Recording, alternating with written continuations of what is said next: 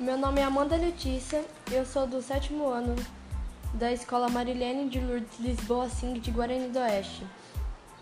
E com o projeto da trilha antirracista, com a professora Maria Helena, da sala de leitura, e a professora Sandra de português, ouvimos músicas, assistimos documentários, curta-metragens, vimos reportagens, lemos e debatemos sobre o tema.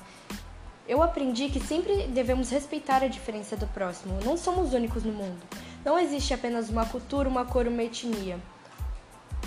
Precisamos combater o racismo tendo atitudes antirracistas. Vamos todos à luta por menos racismo e mais amor.